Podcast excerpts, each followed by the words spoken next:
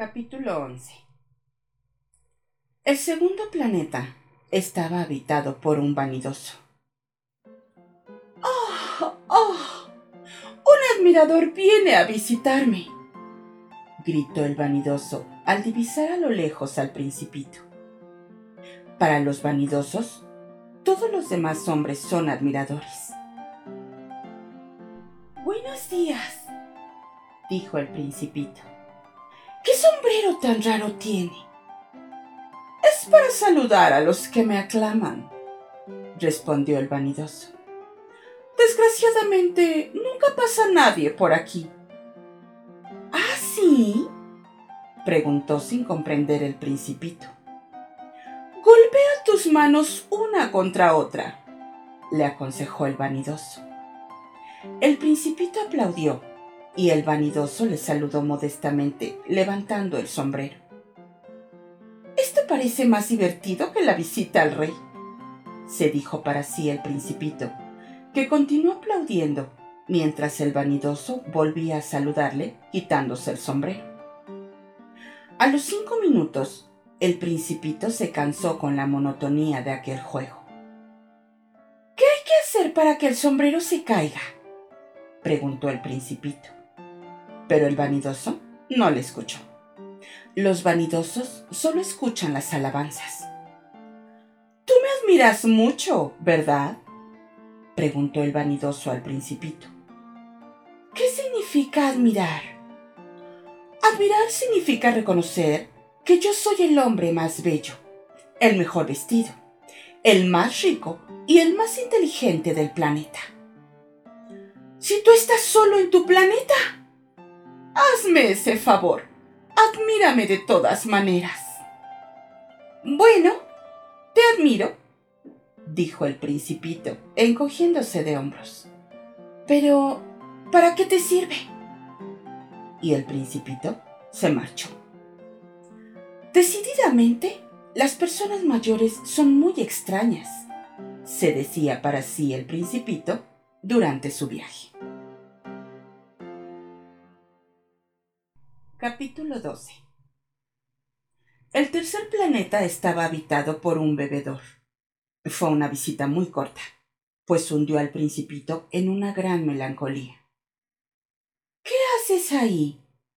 preguntó al bebedor, que estaba sentado en silencio ante un sinnúmero de botellas vacías y otras tantas botellas llenas. Bebo, respondió el bebedor con tono lúgubre. ¿Por qué bebes? volvió a preguntar el principito. Para olvidar. ¿Para olvidar qué? inquirió el principito ya compadecido. Para olvidar que siento vergüenza, confesó el bebedor, bajando la cabeza. ¿Vergüenza? ¿De qué? se informó el principito, deseoso de ayudarle. Vergüenza de beber, concluyó el bebedor, que se encerró nueva y definitivamente en el silencio. Y el principito, perplejo, se marchó. No hay la menor duda de que las personas mayores son muy extrañas, seguía diciéndose para sí el principito durante su viaje.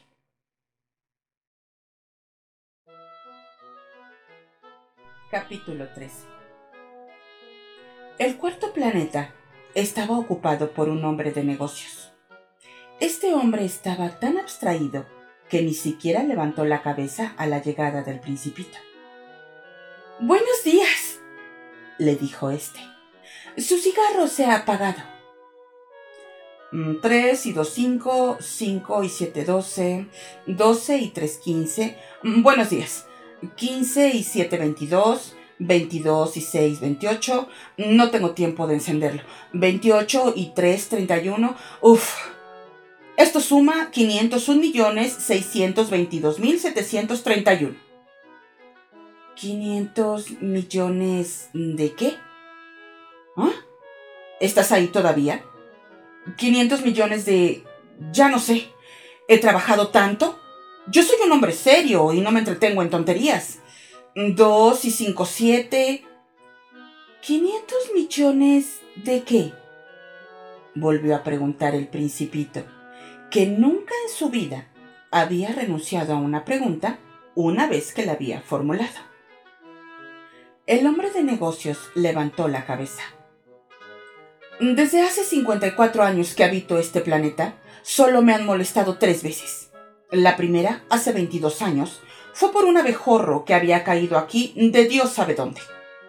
Hacía un ruido insoportable y me hizo cometer cuatro errores en una suma.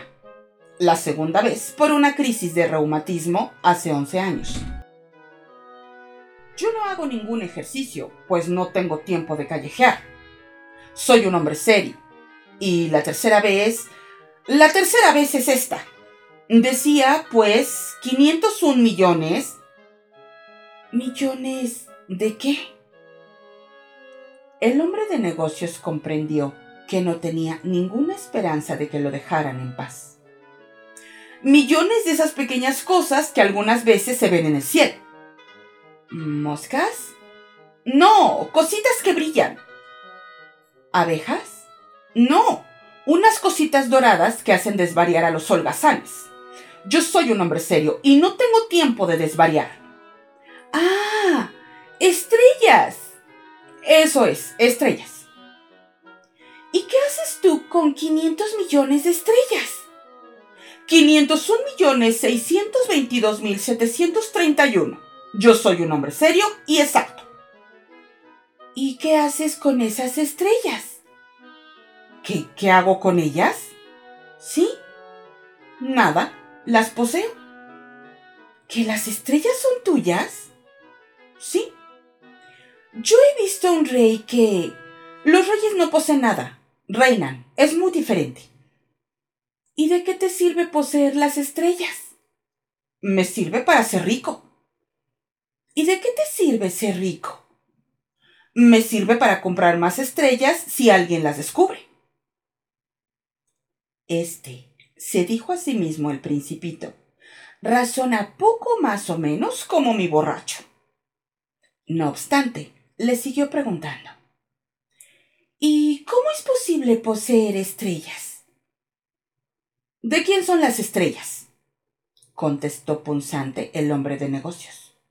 Mm, no sé. ¿De nadie?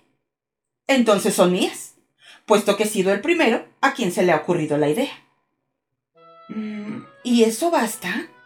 Naturalmente. Si te encuentras un diamante que nadie reclama, el diamante es tuyo. Si encontraras una isla que a nadie pertenece, la isla es tuya. Si eres el primero en tener una idea y la haces patentar, nadie puede aprovecharla, es tuya. Las estrellas son mías, puesto que nadie, antes que yo, ha pensado en poseerlas. Mm, eso es verdad, dijo el principito. ¿Y qué haces con ellas? Las administro. Las cuento y las recuento una y otra vez, contestó el hombre de negocios. Es algo difícil, pero yo soy un hombre serio. El principito no quedó del todo satisfecho. Si yo tengo una bufanda, puedo ponérmela al cuello y llevármela. Si soy dueño de una flor, puedo cortarla y llevármela también. Pero tú no puedes llevarte las estrellas. Pero puedo colocarlas en un banco. ¿Qué quiere decir eso? Quiere decir que escribo en un papel el número de estrellas que tengo y guardo bajo llave en un cajón ese papel. ¿Y eso es todo? Es suficiente. Es divertido, pensó el principito. Es incluso bastante poético, pero no es muy serio. El principito tenía sobre las cosas serias ideas muy diferentes de las ideas de las personas mayores. Yo, dijo aún, tengo una flor a la que riego todos los días. Poseo tres volcanes a los que desollino todas las semanas, pues también me ocupo del que está extinguido. Nunca se sabe lo que puede ocurrir. Es útil, pues, para mis volcanes y para mi flor que yo las posea. Pero tú, tú no eres nada útil para las estrellas. El hombre de negocios abrió la boca, pero no encontró respuesta. El principito abandonó aquel planeta. Las personas mayores, decididamente, son extraordinarias, se decía a sí mismo con sencillez durante el viaje.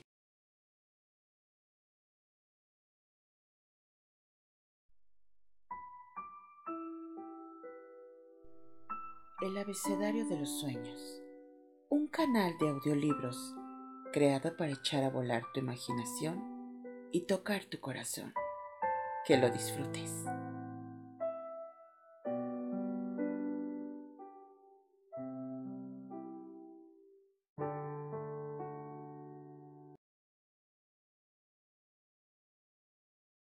Capítulo 14 El quinto planeta era muy curioso. Era el más pequeño de todos, pues apenas cabían en él un farol y el farolero que lo habitaba. El principito no lograba explicarse para qué servirían allí, en el cielo, en un planeta sin casas y sin población, un farol y un farolero. Sin embargo, se dijo a sí mismo, Este hombre quizás es absurdo. Sin embargo, es menos absurdo que el rey el vanidoso, el hombre de negocios y el bebedor. Su trabajo al menos tiene sentido. Cuando enciende su farol, es igual que si hiciera nacer una estrella más o una flor, y cuando lo apaga, hace dormir a la flor o a la estrella. Es una ocupación muy bonita, y por ser bonita, es verdaderamente útil. Cuando llegó al planeta, saludó respetuosamente al farolero. Buenos días. ¿Por qué acabas de apagar tu farol? Es la consigna, respondió el farolero. Buenos días. ¿Y qué es la consigna? Apagar mi farol. Buenas noches. Y encendió el farol. ¿Y por qué acabas de volver a encenderlo? Es la consigna. Mm, no lo comprendo dijo el principito. No hay nada que comprender, dijo el farolero. La consigna es la consigna. Buenos días. Y apagó su farol. Luego se enjugó la frente con un pañuelo de cuadros rojos. Mi trabajo es algo terrible. En otros tiempos era razonable. Apagaba el farol por la mañana y lo encendía por la tarde. Tenía el resto del día para reposar y el resto de la noche para dormir. ¿Y luego cambiaron la consigna? Ese es el drama, que la consigna no ha cambiado, dijo el farolero. El planeta gira cada vez más deprisa de año en año y la consigna sigue siendo la misma. ¿Y entonces? dijo el principito. Como el planeta da ahora una vuelta completa cada minuto, yo no tengo un segundo de reposo. Enciendo y apago una vez por minuto. Eso es raro, los días solo duran en tu tierra un minuto.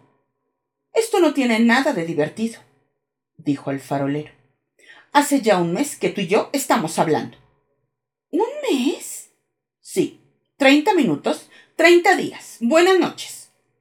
Y volvió a encender su farol. El principito lo miró y le gustó ese farolero que tan fielmente cumplía la consigna. Recordó las puestas de sol que en otro tiempo iba a buscar arrastrando su silla. Quiso ayudarle a su amigo. Sabes, yo conozco un medio para que descanses cuando quieras. Yo quiero descansar siempre, dijo el farolero. Se puede ser a la vez fiel y perezoso. El principito prosiguió. Tu planeta es tan pequeño que puedes darle la vuelta en tres zancadas. No tienes que hacer más que caminar muy lentamente para quedar siempre al sol. Cuando quieras descansar, caminarás, y el día durará tanto tiempo cuanto quieras. Con eso no adelanto gran cosa, dijo el farolero. Lo que a mí me gusta en la vida es dormir. No es una suerte, dijo el principito. No, no es una suerte, replicó el farolero. Buenos días. Y apagó su farol. Mientras el principito proseguía su viaje, se iba diciendo para sí.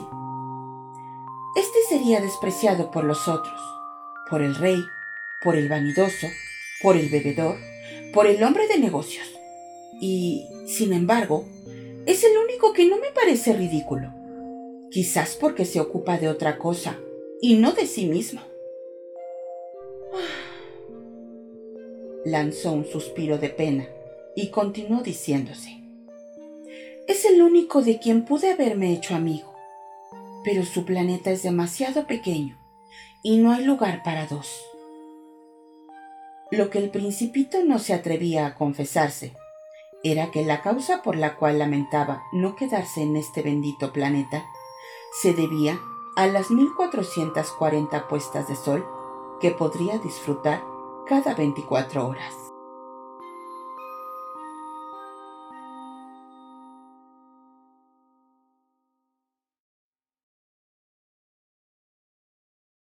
Capítulo 15 El sexto planeta era diez veces más grande. Estaba habitado por un anciano que escribía grandes libros. ¡Anda! ¡Un explorador! exclamó cuando divisó al principito.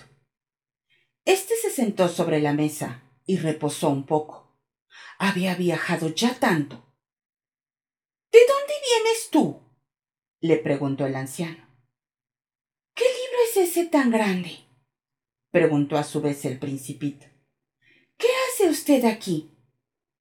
Soy geógrafo, dijo el anciano. ¿Y qué es un geógrafo?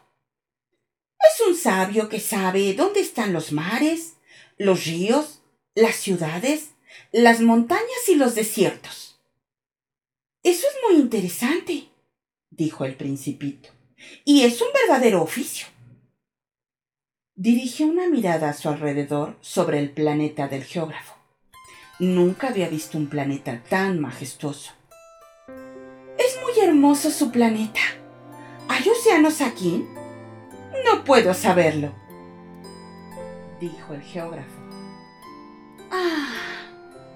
El principito se sintió decepcionado. ¿Y montañas? No puedo saberlo, repitió el geógrafo. ¿Y ciudades, ríos y desiertos? Tampoco puedo saberlo. Pero usted es geógrafo. Exactamente, dijo el geógrafo. Pero no soy un explorador, ni tengo exploradores que me informen. El geógrafo no puede estar de acá para allá contando las ciudades, los ríos, las montañas, los océanos y los desiertos. Es demasiado importante para deambular por ahí. Se queda en su despacho y allí recibe a los exploradores. Les interroga y toma nota de sus informes. Si los informes de alguno de ellos le parecen interesantes, manda a hacer una investigación sobre la moralidad del explorador. ¿Para qué? Un explorador que mintiera sería una catástrofe para los libros de geografía y también lo sería un explorador que bebiera demasiado. ¿Por qué? preguntó el principito. Porque los borrachos ven doble y el geógrafo pondría dos montañas donde solo habría una. Conozco a alguien, dijo el principito, que sería un mal explorador. Es posible. Cuando se está convencido de que la moralidad del explorador es buena, se hace una investigación sobre su descubrimiento. ¿Se va a ver? No, eso sería demasiado complicado. Se exige al explorador que suministre pruebas. Por ejemplo, si se trata del descubrimiento de una gran montaña, se le pide que traiga grandes piedras. Súbitamente, el geógrafo se sintió emocionado. Pero... Tú vienes de muy lejos. Tú eres un explorador. Vas a describirme tu planeta y el geógrafo, abriendo su registro, afiló su lápiz. Los relatos de los exploradores se escriben primero con lápiz. Se espera que el explorador presente sus pruebas para pasarlos a tinta. ¿Y bien? interrogó el geógrafo. Oh, mi tierra, dijo el principito. No es interesante. Todo es muy pequeño. Tengo tres volcanes, dos en actividad y uno extinguido, pero nunca se sabe. No, nunca se sabe, dijo el geógrafo. Tengo también una flor. De las flores no tomamos nota. ¿Por qué? Son lo más bonito. Porque las flores son efímeras. ¿Qué significa efímera? Las geografías, dijo el geógrafo, son los libros más preciados e interesantes. Nunca pasan de moda. Es muy raro que una montaña cambie de sitio o que un océano quede sin agua. Los geógrafos escribimos sobre cosas eternas. Pero los volcanes extinguidos pueden despertarse, interrumpió el principito. ¿Qué significa efímera? Que los volcanes estén o no en actividad es igual para nosotros. Lo interesante es la montaña que nunca cambia. Pero, ¿qué significa efímera? repitió el principito, que en su vida había renunciado a una pregunta una vez formulada. Significa que está amenazado de próxima desaparición. ¿Mi flor está amenazada de desaparecer próximamente? Indudablemente. Mi flor es efímera, se dijo el principito, y no tiene más que cuatro espinas para defenderse contra el mundo y la he dejado allá sola en mi casa. Por primera vez, se arrepintió de haber dejado su planeta, pero bien pronto recobró su valor. ¿Qué me aconseja usted que visite ahora? preguntó. La Tierra, le contestó el geógrafo, tiene muy buena reputación. Y el principito partió pensando en su flor.